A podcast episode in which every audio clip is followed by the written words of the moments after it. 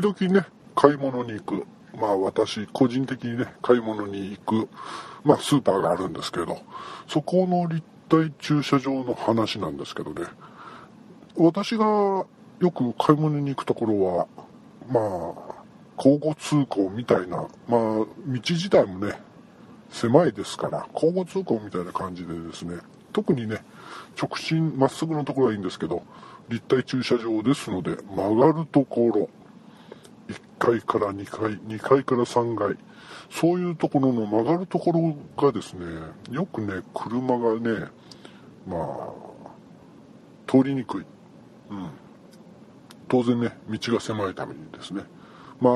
今のところですとね、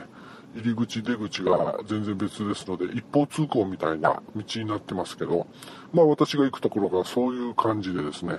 ただね、えー、当然ね、狭いですから、曲がる前にですね、まあ曲がっていいよ、止まってくださいよっていう、まあ信号があります。青色と赤色。で、青色でね、いつもね、曲がってるとですね、必ずね、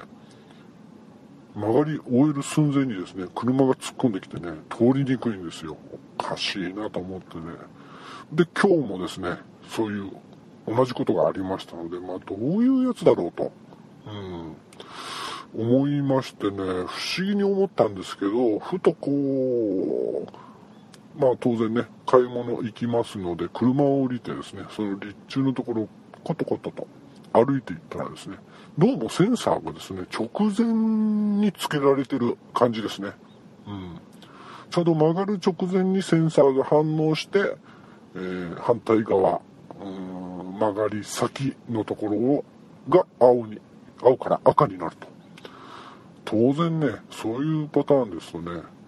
まあ曲がるところに当然車同士がぶつかる、まあそういう状態になりますよね。もうね、これは作り方がまずいなと。センサーの設置の部分をね、もうちょっと手前の方につけてもらわないとね、当然両方とも青々で侵入していきますので、1階から2階上がる車、青色。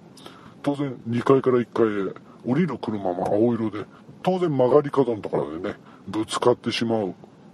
で、道を譲ったり譲らなかったりになっちゃうということでね。まあ小さな車だったらいいんですけどね大体において3ナンバー以上の大きな車だとまあ本当にね曲がりにくい、うん、私の場合はもう曲がる寸前にねちょっと見やすいですので、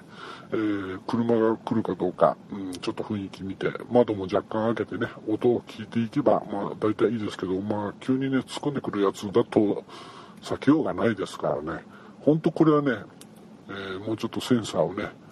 まあ、直前、曲がる直前に設置するんじゃなくてね、もっと手前にね、センサーをつけてほしいですね。うん。まあ多分、このままつけてくれないと思いますけどね、苦情を言うかどうか、まあちょっと迷っております。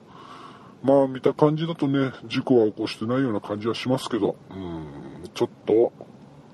駐車しにくい、上り下りしにくい、まあそういう感じですね。ということで、また次回。